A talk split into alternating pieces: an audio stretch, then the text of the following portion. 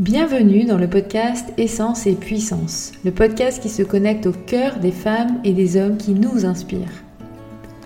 Je suis Anne Beaufreton, coach, mentor, stratège créative et intuitive, et j'accompagne les entrepreneurs, dirigeants, chefs d'entreprise et managers intuitifs et engagés d'aujourd'hui et de demain. Mes ingrédients pour cette jolie recette Mindset, essence et puissance. Chaque premier lundi de chaque mois, nous partons à la rencontre d'une femme ou d'un homme qui a, osé suivre le chemin de son authenticité et se réaliser avec essence et puissance. Parce qu'il n'est pas toujours si facile d'oser vivre ses rêves et de se réaliser, j'ai eu envie de parcourir le monde et de partir à la rencontre de femmes et d'hommes qui ont osé vivre et créer leur vie. Pour moi, Oser vivre la vie à laquelle on aspire est souvent une histoire personnelle, mais aussi une réussite collective, et elle prend tout son sens au moment où elle est partagée.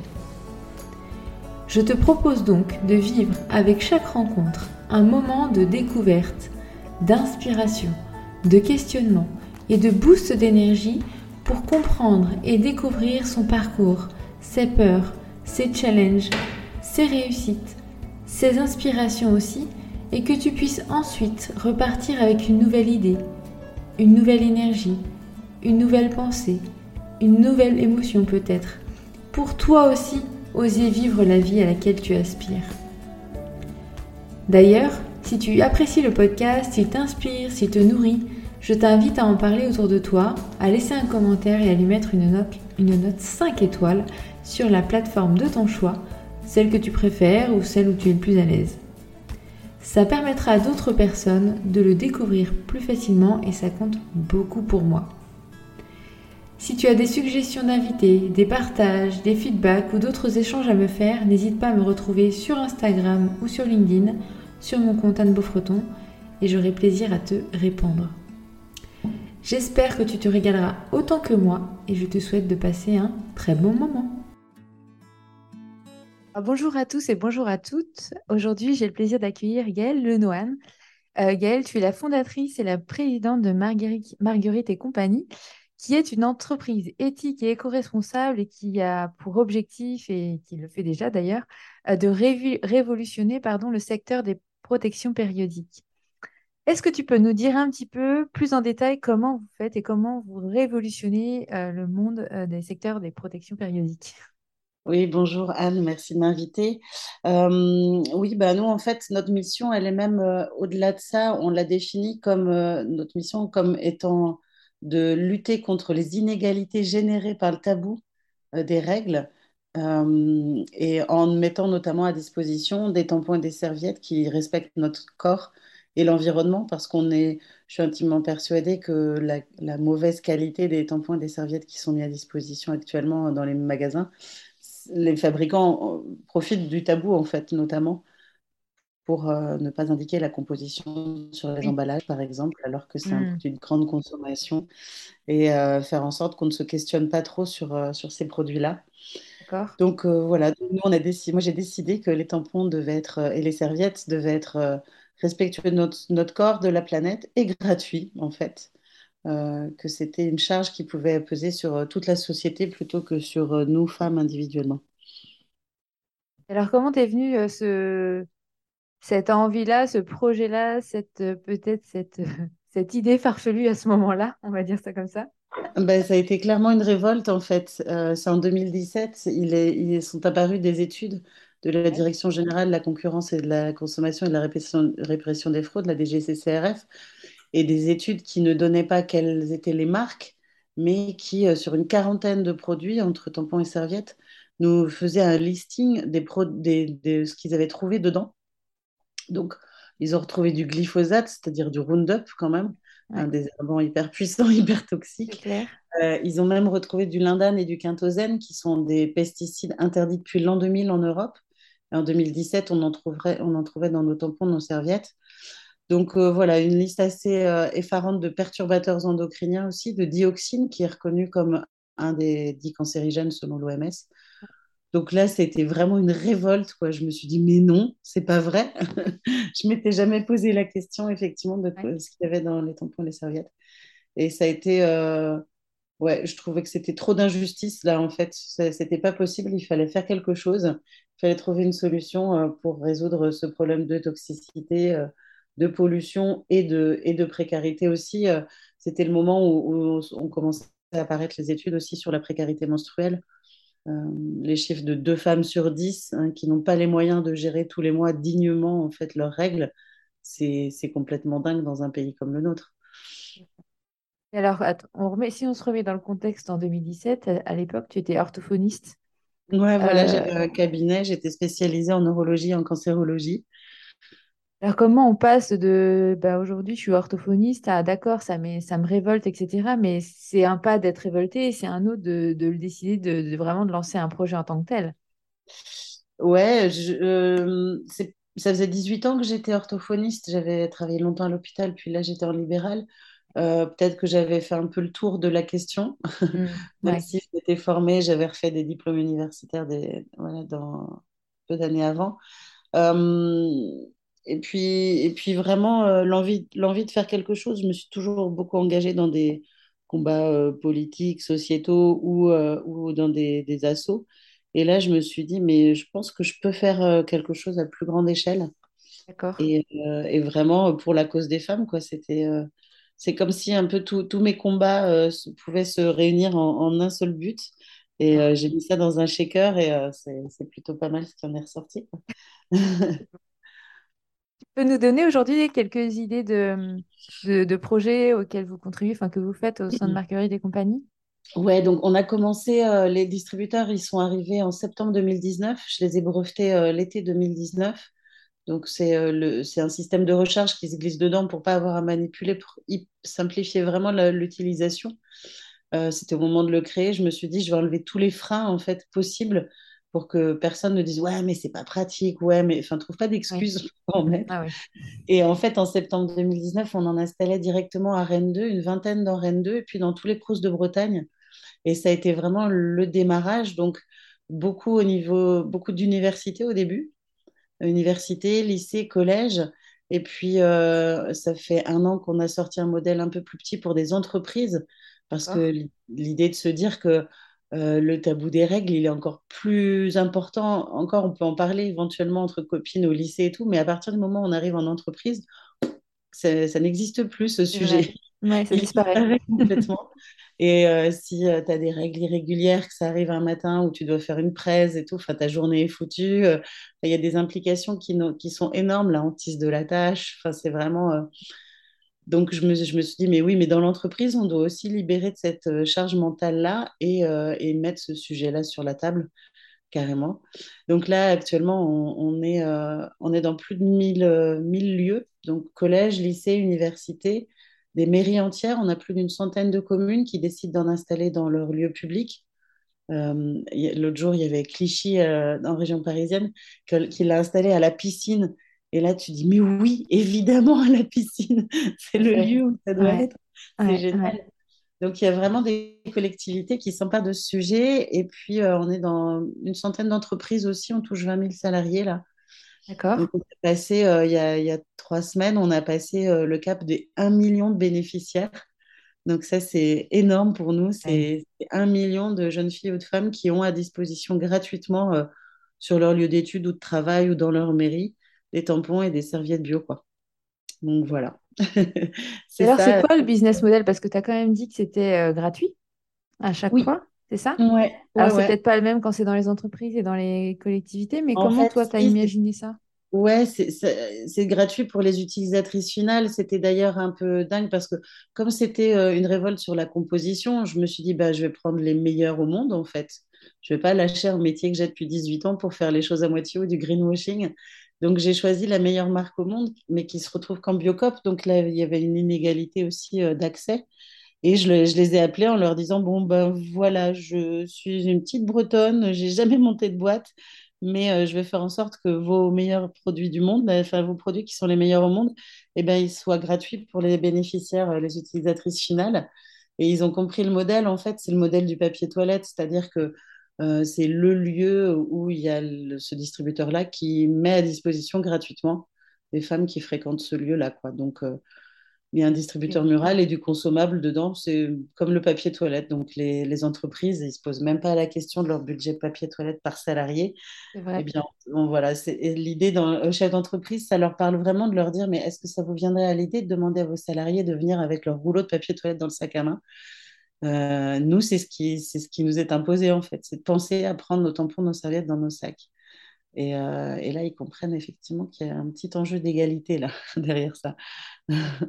Et quel impact euh, ça a justement sur, sur peut-être les structures ou les, justement les, ceux qui, qui l'utilisent? Enfin, Est-ce que tu sens qu'il y, a une émergence de quelque chose, même peut-être de bien-être au travail derrière dans les entreprises. Exactement, ouais, ouais. On a fait dans, dans, des grands, grands groupes du luxe français, par exemple, ils voulaient faire une expérimentation donc pour voir à peu près la consommation et voir le retour. Euh, c'est assez impressionnant. Au bout de trois mois, on avait des témoignages euh, de, femmes qui, sont, qui sont très, très touchants. Euh, une grande chaîne de restaurants de fast-food aussi, on a installé pour les salariés. Et dès le lendemain, ils nous écrivaient en disant Regardez ce que j'ai reçu, comme message ce matin. Une des salariées qui, le remerciait énormément d'avoir fait ça parce que c'était complètement dingue pour elle de trouver sur son lieu de travail des produits menstruels en plus de bonne qualité. Donc il y a un, réel impact. Et puis dans les collèges, lycées, universités, on dit souvent, euh, on est très proche hein, des, gens qui montent ces projets-là. Et on leur dit, si vous installez le district sans en parler, vous avez fait que la moitié du boulot, puisque nous, on vous rappelle, hein, la règle numéro un, c'est pas de tabou.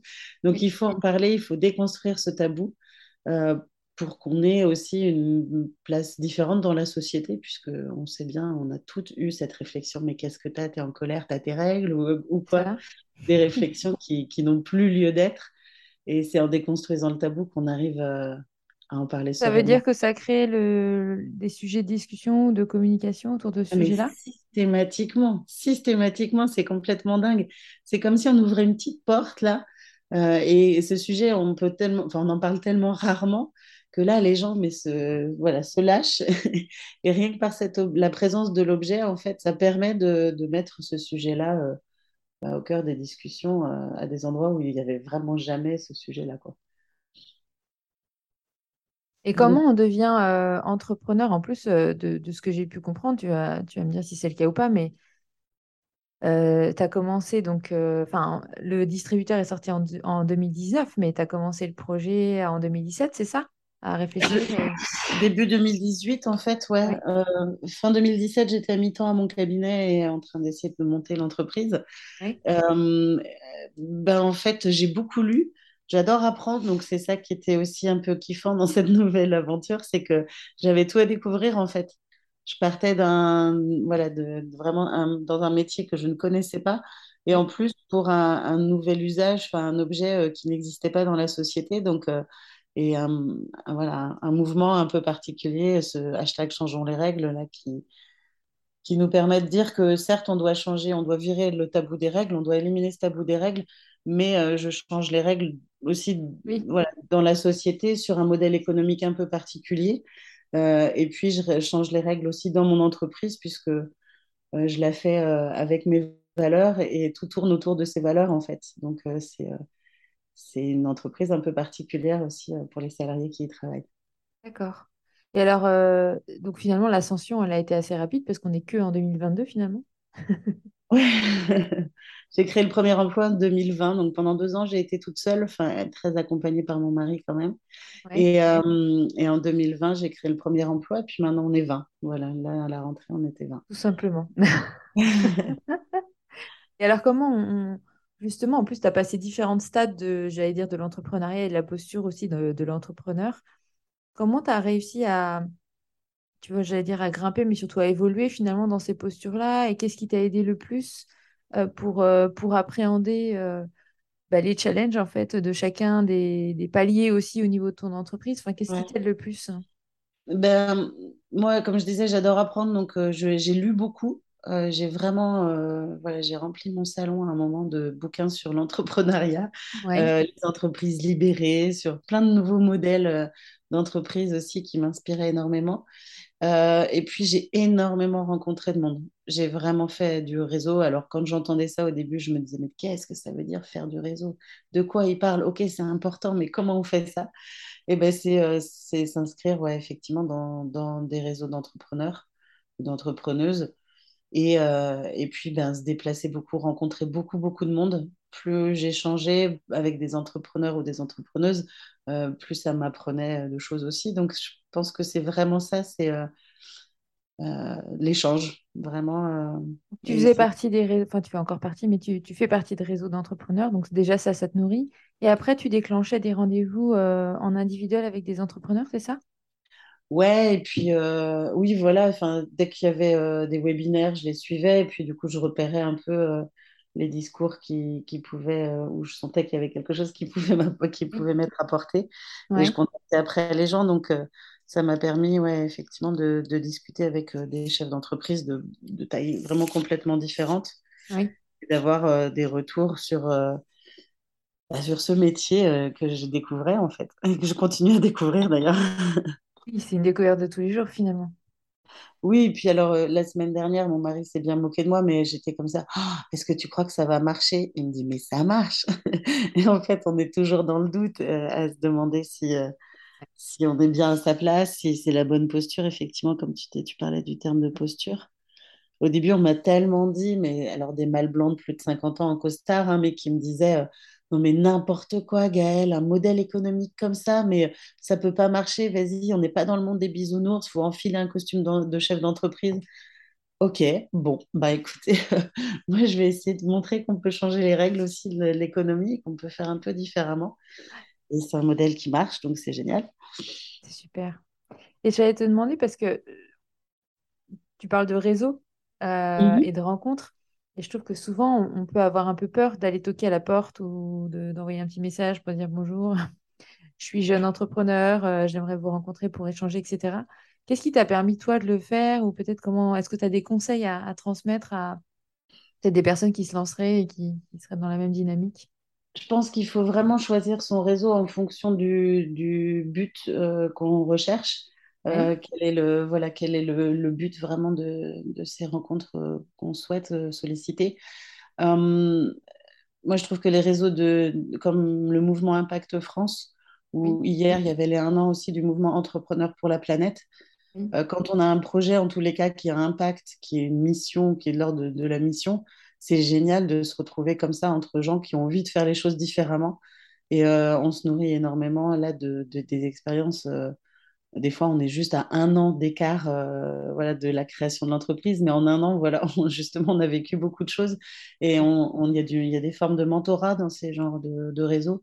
Et c'est là que c'est vraiment, vraiment super. Ouais, il y a une dynamique particulière peut-être aussi. Ouais. Ah oui, oui, oui, bah ouais, on sent bien qu'on a tous les, les yeux qui pétillent là, et envie de, envie de changer les choses. Oui, et puis on est, on est porté aussi par l'énergie du changement et l'envie de, de- d'y d'y arriver et de, de contribuer, quoi. Ouais, ouais, clairement, moi, c'est euh, nous, c'est pas tellement le chiffre d'affaires qui, qui est la, la donnée, euh, c'est pas du tout même le chiffre d'affaires qui est la donnée centrale dans l'entreprise, c'est notre mesure d'impact, c'est justement le nombre de bénéficiaires, où Ouais. vraiment, où nous, c'est, ça, c'est, euh, c'est vraiment, euh, ouais, notre, C'est euh, le notre, tracker que, que ouais, vous avez en permanence. Ouais, ouais. Et Ouais, euh, se dire que dans le modèle économique, excuse-moi, euh, vraiment, et là c'était rigolo parce qu'il y en avait plein de chefs d'entreprise euh, étaient sur la même longueur d'onde que moi hier soir, euh, de se dire qu'en fait, on a un seuil de rentabilité, on a un seuil au- auquel, voilà, là, tout le monde est, tout le monde est payé, tout le monde. Et d'habitude, en fait, dans les modèles économiques, c'est en gros, c'est le point de départ. Une fois qu'on a passé le seuil de rentabilité, on va calculer tout ce qu'on fait au-delà. Eh bien, pourquoi est-ce qu'on ne s'arrêterait pas à ce seuil de rentabilité? Un peu de frugalité aussi dans le, dans le modèle économique, euh, c'est pas, c'est pas mauvais. ouais, Et euh, si de toute façon notre produit est bon, euh, comme euh, le nôtre en ce moment, il se vend, la croissance, elle est là. On a, on a entre deux et trois nouveaux clients par jour, 7 jours sur 7. Donc c'est un truc de, de dingue. Donc il suffit juste après de se contenter. voilà, d'une forme de, de frugalité quand on est s'arrêter au seuil de rentabilité. C'est pas le point de départ, c'est le but, quoi. Ouais, c'est ça. Et, euh, et puis il y a la notion aussi peut-être des croissances, enfin des euh, au pluriel, je veux dire, plutôt que de la croissance. Est-ce que c'est quelque chose aussi qui, qui fait écho euh, pour toi? Euh, Ben ouais, enfin de toute façon, effectivement, la croissance, on voit bien que là, en gros, moi je dirais que toutes les entreprises qui, qui sont, qui devraient être financées actuellement devraient être que des entreprises de solutions et effectivement euh, pouvoir euh, euh, permettre de faire euh, évoluer, donc croître, euh, mais pas, pas du chiffre d'affaires, pas, pas du business, mais du bien-être humain, enfin voilà, quelque Ouais. chose qui, tendrait à ça, ouais. C'est le plus global en fait. Ouais. Hmm. Qu'est-ce qui est le plus challengeant pour toi aujourd'hui dans, dans ton entreprise et dans ton ta je, euh, je dirais les deux. Dans, dans ta posture d'entrepreneur et aussi dans ton entreprise, parce que c'est pas forcément la même chose? Alors, en tant que chef d'entreprise, moi, ce que j'adore, c'est bah, continuer à rencontrer plein de gens. Euh, c'est extraordinaire, euh, voilà, le, réseau que ça me permet de, tisser et des, personnes hyper passionnantes, mais vraiment, donc je continue à me nourrir énormément de ça. Euh, ce qui est très challengeant, c'est de découvrir que là, ce qu'on a réussi à créer en équipe, vraiment, c'est un équilibre qui est assez... euh, assez plaisant dans, dans l'entreprise, euh, c'est que là, moi, je pourrais partir trois mois de mon entreprise. Euh, je suis en D'accord, confiance. Elle tournerait, les projets continueraient. Euh, on a vraiment créé un collectif là qui est, euh, qui est, je pense, essentiel aussi dans les valeurs qui doivent euh, refaire surface un peu dans la société. C'est de faire ensemble. Et puis, euh, et puis dans les buts, là, on a des gros, des gros projets de, de développement et notamment à l'international, puisque on est déjà présent dans six pays. Et de se D'accord. dire qu'on n'a aucun intérêt à expédier des tampons et des serviettes bio euh, de l'autre bout de la France. Oui. Donc là, on est en train d'installer, euh, de trouver le lieu où on implante une entreprise en Suisse. Donc avec le même modèle, euh, les produits conditionnés par des personnes en situation de handicap, et puis on expédie euh, depuis le pays où on a un marché, quoi. Donc ça, c'est un gros, gros challenge parce que ça, on devient une multinationale, donc c'est complètement dingue. C'est pas le même, euh, les mêmes échelles, effectivement. non, ouais. Hmm. Et c'est quoi pour toi les, tes ressources en fait, ce qui te permet vraiment de... Sur quoi tu t'appuies pour justement euh, aller euh, déployer, enfin, ou même dans des moments peut-être plus difficiles euh, de panique ou de, de, de, de challenge assez, assez conséquents, de... qu'est-ce qui, qu'est-ce qui t'aide en fait? Euh, un équilibre familial, très clairement. Euh, pourtant, mon mari bosse dans l'entreprise, donc on parle aussi beaucoup de boulot à, la maison, mais euh, ouais, un équilibre familial. J'adore bouquiner aussi, donc ça, ça me permet vraiment de m'évader. J'ai repris, j'ai repris du temps pour moi, vraiment pour ça. D'accord. Euh, voilà, et puis euh, toujours, euh, toujours de nouvelles rencontres qui, qui, ouais, qui me font, qui me font kiffer et qui me donnent envie de toujours aller plus loin, quoi. Moteur quoi, à chaque fois. Ouais, Ok. Tu disais que t'étais, vous aviez 20 personnes, enfin, il y avait 20 personnes dans l'entreprise. Ouais. Euh, en termes de management, comment vous l'avez euh, et comment tu l'as créé? Je sais pas pourquoi je dis vous d'ailleurs, mais il doit y avoir une raison. Comment vous l'avez créé et euh, organisé? Enfin, c'est quoi ce qui vous définirait justement en termes de management et d'organisation, de mode de gouvernance, peu importe? ben alors depuis le début, je disais, mais moi, je veux pas une hiérarchie. En gros, vous avez compris où je veux aller? Oui, oui, bon, bah, très bien. Et en fait, même c'était quelque chose que je pressentais, que j'avais lu, euh, notamment de Thierry Pic, le, bouquin Bienvenue chez les fous. euh, il faut le lire, c'est vraiment génial. Il raconte très bien comment est-ce qu'il a, lui, monté aussi avec ses valeurs. Et en fait, j'ai fait appel à une agence qui s'appelle Sillage à Rennes. Alors, je leur fais de la pub parce qu'elles sont extraordinaires. Je les appelle des magiciennes. oui, Euh, elles arrivent dans des organisations qui sont entreprises ou assos et elles permettent de créer du collectif justement et d'arriver, mais c'était impressionnant, au bout du troisième jour, moi je m'étais euh, isolée pour travailler un petit peu et j'entendais que ça travaillait tout, tout le monde ensemble et quand je suis revenue, on avait la feuille de route jusqu'à la fin de l'année. Euh, j'aurais pu l'écrire, ça m'aurait pris des plombes et euh, leur expliquer, ça m'aurait pris des plombes. Et là, c'est collectivement, mais j'en ai pleuré devant le tableau. C'était écrit, voilà, tous les mois jusqu'à la fin de l'année, il y avait écrit quel était l'objectif et ce qu'on devait mettre en place. Donc ça, c'est vraiment, euh, voilà, notre le management, il n'y en a pas vraiment parce qu'on est, on est guidé par les projets en fait. D'accord. Donc vous travaillez que que en mode projet et en mode d'intelligence collective, c'est ça? Et intelligence collective et intelligence in- personnelle aussi, c'est-à-dire que euh, je suis je persuadée euh, d'emblée que l'homme est bon et que euh, on rentre pas dans l'entreprise, on laisse pas son cerveau à l'extérieur et donc on est on est là, enfin voilà, moi, ma posture de chef d'entreprise, là, c'est de faire en sorte que de m'entourer de gens plus compétents que moi techniquement, ça c'est sûr, et, et, de faire en sorte que tout le monde soit bien dans l'entreprise. Donc, de développer euh, chacun euh, ses talents, ses compétences euh, au maximum quoi, pour, pour un même projet et pour un même, une même vision. En fait, on va toutes, toutes et tous dans le même chemin. Donc, ça veut dire que chacun est expert de soi-même, j'allais dire, ou expert de son poste? Exactement, et puis il peut être responsable de projets qui ne sont pas forcément dans son service, mais voilà, il y a beaucoup de, beaucoup de, de, projets qui sont très transversaux entre les différents services. Ok. Et puis, on a la chance d'être en plus dans un lieu euh, atypique. Donc, on a une façon de fonctionner un peu atypique dans l'entreprise et euh, l'entreprise elle-même, puisque c'est une ancienne pension de famille de 1880, je crois. Donc, on est dans un ancien hôtel avec vue sur mer de chaque bureau. C'est euh, assez. ça fait partie aussi de la magie d'une organisation un peu différente. Quoi. Faut être que connecté aux éléments quand c'est comme ça. ah oui, c'est sûr. La protection de la nature, ouais, on voit bien ce que c'est. et. En termes de, prise de décision, comment ça s'organise, par exemple? Eh bien, alors, c'est ça qui est dingue, c'est qu'il y a plein de décisions qui sont prises sans me le demander. Donc, je trouve ça génial. En fait, l'idée, c'est, on a défini une mission, comme je te disais tout à l'heure, euh, voilà, c'est lutter contre le tabou euh, généré par les règles en mettant, en œuvrant pour euh, une mise à disposition gratuite de tampons et de serviettes bio. Mais du coup, au-delà de ça, il y a la mission il y a la vision, bah, où est-ce qu'on se voit? C'est en gros, quand j'ouvre, si j'ouvre la porte de l'entreprise dans 10 ans, où est-ce que je la vois? Bah, On sera dans plein de pays dans le monde, on sera le leader mondial de la mise à disposition gratuite. Et, euh, et puis, le, ce que je te disais tout à l'heure aussi, c'est les piliers, c'est les valeurs. Et en fait, à partir du moment où tu n'as pas de cadre managérial, il faut qu'il y ait un cadre. Évidemment, l'humain n'est pas fait pour euh, fonctionner sans cadre. C'est paniquant, c'est inquiétant. Eh bien, le cadre, ça va être les valeurs. Et c'est des, des, les valeurs, elles sont non négociables. C'est-à-dire que pour n'importe quoi, on peut négocier dans l'entreprise. Si tu n'es pas d'accord, tu me le dis. Mais les valeurs, ce n'est même pas négociable. Donc, c'est vraiment un terme. Le non négociable, il est central. Donc, on définit des valeurs qui sont non négociables. Et donc, toutes les décisions doivent être prises selon ce prisme. Ce qui fait que chacun peut prendre, la peut prendre une décision sur un projet sans avoir me demander parce qu'ils savent quelle est ma grille de lecture et ce que j'aurais répondu en fait.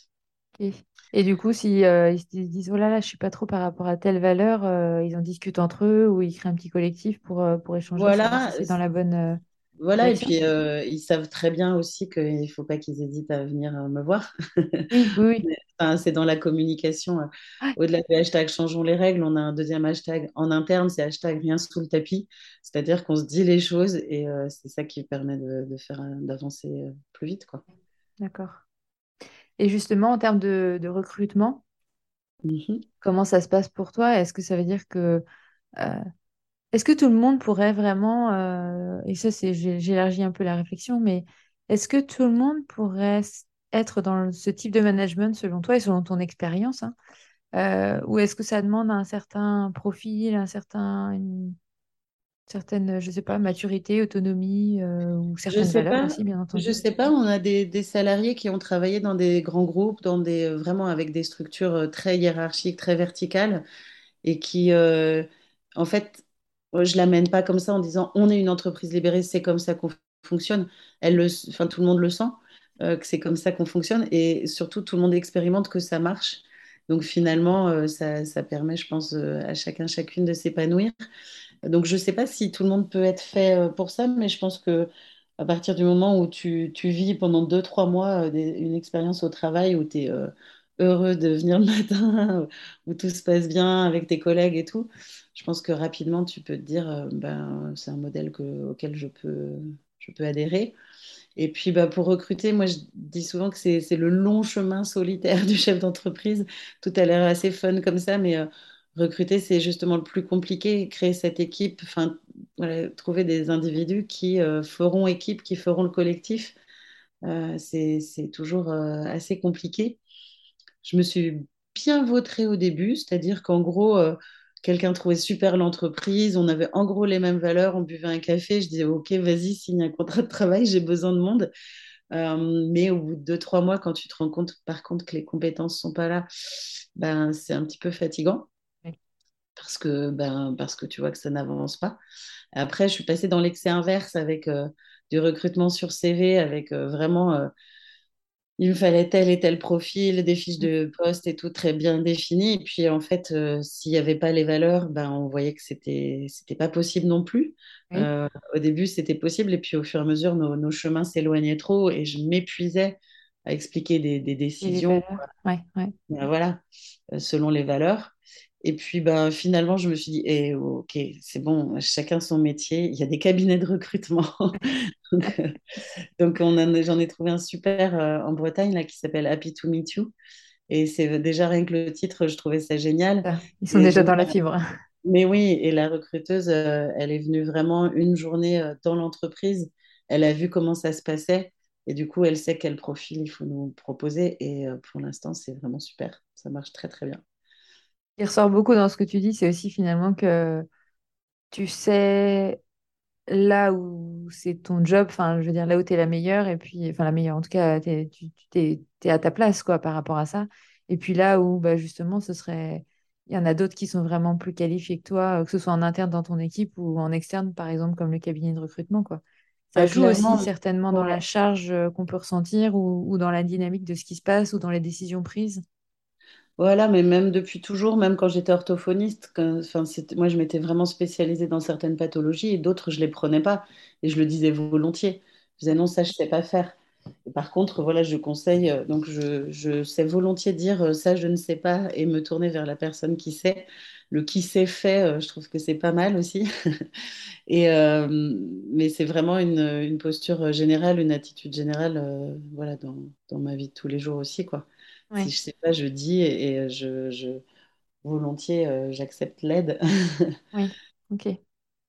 Et euh, on voit là que les entreprises euh, changent ou, même, euh, je dirais presque plus que changent, euh, sont un peu perdues pour beaucoup euh, Ouais. sur euh, bah, le monde, le modèle économique, sur euh, le mode de management, sur euh, le recrutement. Enfin, on, on- on commence à sentir bien les, les difficultés de part et d'autre. C'est quoi, toi, ton, ta, ta vision ou ce que tu peux ressentir de la vision? Parce que je trouve qu'aujourd'hui, la vision, elle est assez courte au final. Euh, dans, dans l'évolution justement de l'entreprise de demain ou d'aujourd'hui, mais vers quoi on va en fait? Ben, j'ai commencé à l'évoquer un peu tout à l'heure. Je pense que vraiment les entreprises, on devrait plus financer que des entreprises de solutions. Il y a tellement d'enjeux, euh, enfin, il y a tellement de- de problèmes à résoudre là que, euh, il est plus, c'est vraiment plus l'heure du tout de, de produire quelque chose pour de la consommation, mais il faut que ce soit de la solution.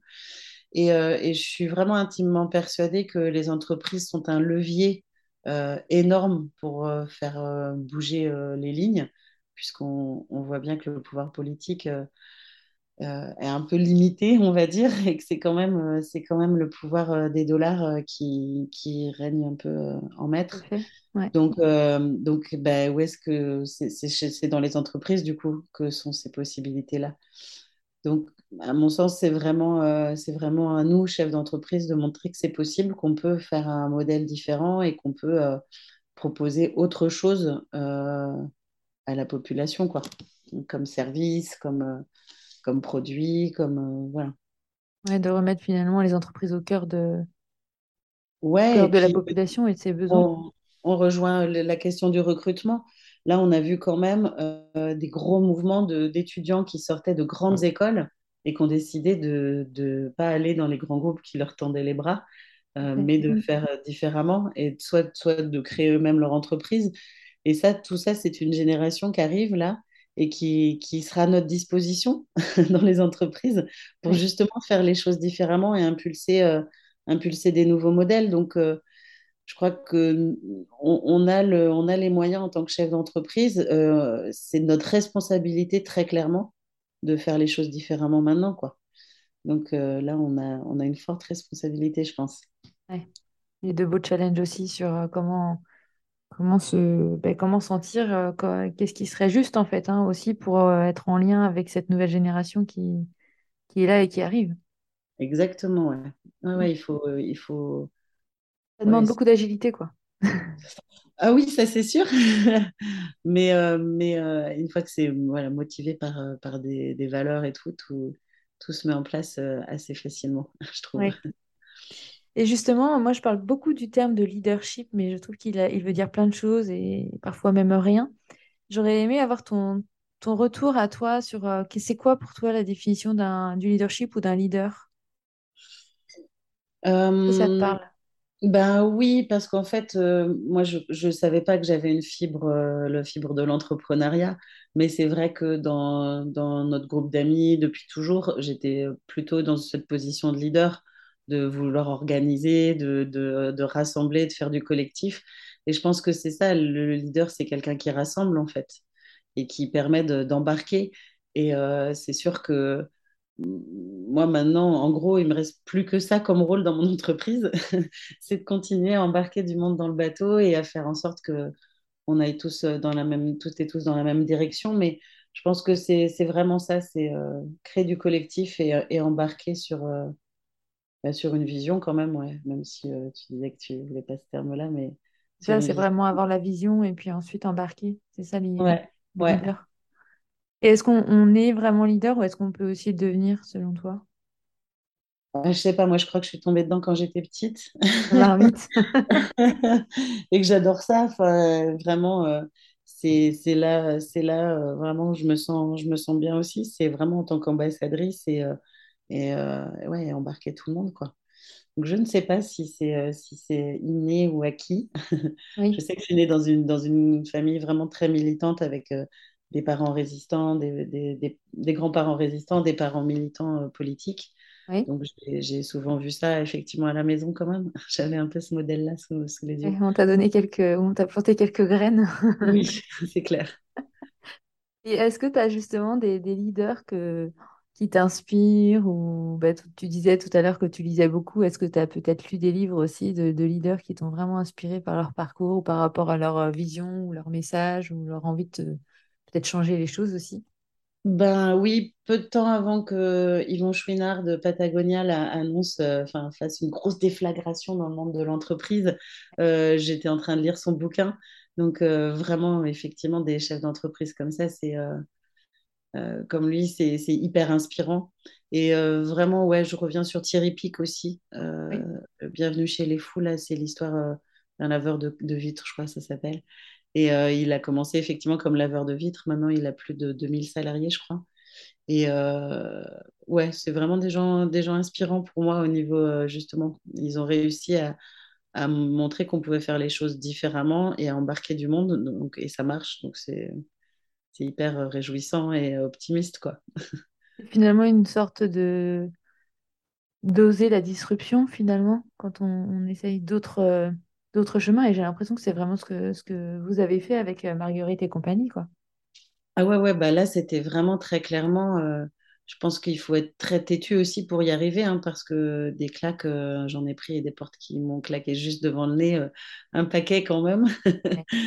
Parce que C'est important, je trouve, de le dire aussi, de ne pas montrer que, que ça se Ah fait ouais, comme ça, quoi. Ah non, non, non, ça a été. euh, moi, j'arrivais quand même avec euh, un sérieux handicap. C'est que j'étais pas du tout dans le business. Un business plan, au début, je savais même pas ce que c'était, et euh, encore moins comment en faire un. Et euh, j'étais une femme. On sait très bien que les femmes ont aussi moins de, moins de capacité à créer leur entreprise parce qu'elles sont moins accompagnées financièrement. Et, et en plus, je parlais d'un sujet super tabou. Donc, non, des plafonds de verre, j'ai dû en éclater un, pa- un, un paquet quand même. Mais, euh, mais euh, ouais, c'est, il faut, faut être têtu, il faut être convaincu que ça va marcher. Quand au début j'avais lancé Marguerite et compagnie et que je parlais de précarité menstruelle en 2018, personne ne connaissait ça. Ils me regardaient, mais précarité quoi? Les banquiers et tout. Et quand, euh, quand euh, Emmanuel Macron, fin 2020, euh, en parle sur Brut, quand il avait fait une grosse interview sur Brut avec des jeunes, là, et il parle de précarité menstruelle, j'avais envie de décrocher mon téléphone et d'appeler tous ceux qui m'avaient claqué la porte au nez pour leur dire, mais vous avez vu, je vous avais dit qu'il fallait que ça allait un sujet qui allait devenir éminemment politique. Et euh, donc, ouais, il faut, faut, faut s'accrocher, mais euh, j'ai même pas l'impression euh, de faire des efforts parce que c'est, c'est une mission que j'ai vraiment, ouais. C'est ça, c'est vraiment, c'est tellement, en fait, moi, c'est ce que je dis toujours, c'est la motivation quand elle est tellement profonde et tellement, tellement là, quoi, que bah, c'est ce qui permet aussi de, de relever tous les obstacles, quoi, quand ils se présentent. Ouais, tout à fait. Mais je, je pense qu'il faut vraiment être aussi hyper bien entouré parce que je sens bien qu'il y a des fois quand c'est très très tendu, quand on a, parce qu'on est en situation euh, tellement d'hypercroissance que financièrement c'est super tendu. Euh, il, il faut le moindre grain de sable à côté dans la vie perso pourrait être, euh, Pourrait être très déstabilisant. Donc, Ouais, euh, ouais, je remercie énormément mon mari et mes enfants aussi euh, voilà, de, de l'équilibre qu'on a réussi à trouver à la maison Oui, aussi, qui permet de me ressourcer, de me par contre, le soir, si on me demande qu'est-ce qu'on mange, je dis ah non, je peux pas, je ne sais pas, je ne peux plus prendre de décision le soir parfois. Ouais, C'est, euh, euh, je suis devant un abîme de perplexité de savoir si on mange du riz ou des pâtes, par exemple. J'ai pris de là, je- ça va vraiment être la décision la plus compliquée de la soirée, c'est pas possible. Ah ouais, c'est ça, j'ai pris dix mille décisions dans la journée et là, je, c'est plus possible. Je, je, Ouais, le cerveau veut plus. c'est euh, challengeant, ouais. Et, euh, et est-ce que justement ça a ses, li- ses limites, ce- cette hypercroissance, ou comment on fait en fait pour la, la maintenir ou la, ou la calmer euh, euh, Ben, en fait, j'ai dû, dû ouvrir mon capital, donc j'ai dû euh, faire une levée de fonds. Oui, on a tenu pendant très longtemps parce que j'ai pas été du tout bien accompagnée sur justement les conseils, vers qui me tourner pour que pour aller chercher de l'accompagnement financier. Et euh, finalement, ben, à force de chercher, à force de rencontrer du monde, j'ai trouvé des investisseurs à impact. Donc là, euh, voilà, on ouvre notre capital parce que euh, pour l'instant, on avait vraiment euh, réussi à tenir grâce à des fournisseurs avec qui, qui ont compris le, qui ont compris le modèle, qui ont compris le combat et qui, avec qui on a une relation particulière et qui m'ont permis euh, de, voilà, de supporter cette hypercroissance. Ouais. Euh, Mm. Voilà. Donc euh, c'est un modèle un peu particulier, mais ça y est, euh, dans les jours qui viennent, on, on signe, on signe la levée de fonds là, donc euh, j'ai hâte.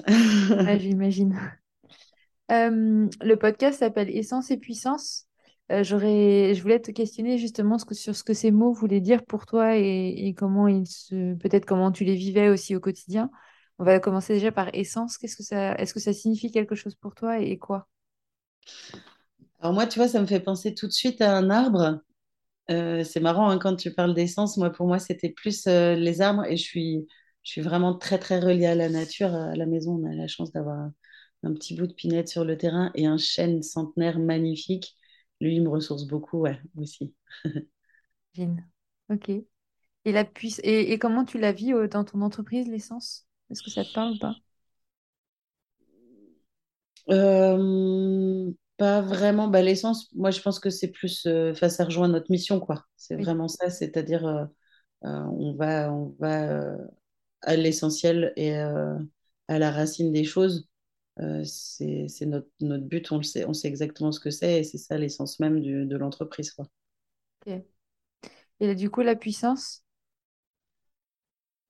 Bah, la, puissance, on la ressent euh, quand, euh, quand on, quand on va dans des collèges, lycées, universités et qu'on a euh, voilà, des, des nanas qui viennent toute la journée te dire merci, merci, merci. Là, on sent la puissance de notre, de notre action. Je ne ressens pas forcément d'autres lieux de, ou de, de sujets de puissance dans l'entreprise. C'est plus ça, c'est la puissance de notre impact qui est, qui est Ou forte. quand vous voyez le nombre de bénéficiaires qui grandit et de se dire waouh. Ah ouais, cet été, on est, on a, on a eu la chance aussi parce qu'il y a, il y a beaucoup de gens dans l'entreprise qui ont affaire que au, au donneur d'ordre, en fait, mais pas forcément au bénéficiaire final. Euh, c'est quand on se déplace, nous, avec le service sensibilisation ou des choses comme ça. Et donc, du coup, cet été, on avait un stand aux Vieilles Charrues. Euh, on a un énorme partenariat avec les Vieilles Charrues. Et euh, tout, j'ai Ah, voulu que toute l'entreprise euh, soit là sur le stand. Et on s'est pris pendant quatre jours des câlins, des merci. Des... Et ça, ça, ça, c'est très, très puissant pour nous. C'est, pour ça qu'on se lève tous les matins, Dans quoi. un lieu en plus, enfin dans un espace un peu atypique quand même pour ce genre Ouais, de, ouais, de ouais. démarche aussi, c'est top. C'est Ah, chouette. Euh, bien écoute, Gaëlle, merci pour ces partages et pour euh, voilà, c'est riche. Je trouve que ça nourrit quand on chemine soi-même sur, euh, sur des projets ou sur sa propre entreprise d'ailleurs, et, et ça donne envie de, que chacun aussi euh, puisse contribuer à travers ses propres projets. Comment on pourrait soutenir Marguerite et compagnie? C'est la question qui me vient. Eh bien, en étant ambassadrice ou ambassadeur euh, de, de ce nouveau modèle, et puis en, en faisant en sorte que vous en installiez euh, dans vos, sur vos lieux de travail, dans vos communes. Il ne faut pas hésiter à en- aller en parler au conseil municipal. Et euh, voilà, plus, plus on aura de distributeurs partout, plus le modèle de la gratuité de ces produits va, s'imposer à tous, en fait, et à toutes. Donc, on en parler autour de soi pour déclencher des, projets, quoi. Ouais, c'est ça. Et puis, si déjà vous pouvez entre vous enfin parler des règles et ne plus en parler en chuchotant, ça fera avancer le schmilblick aussi, je pense. Mm. Top. Eh bien, merci. Je mettrai le lien vers Marguerite et compagnie pour que toutes celles et ceux qui veulent aller en découvrir un peu plus euh, puissent euh, bah, retrouver tout ça. Puis euh, peut-être aussi ton LinkedIn si tu es d'accord avec ça. Pour ouais, ouais, bien sûr. rentrer en contact avec toi puisse le faire. Un grand merci Gaëlle pour ce moment. Merci Anne. À bientôt. À bientôt.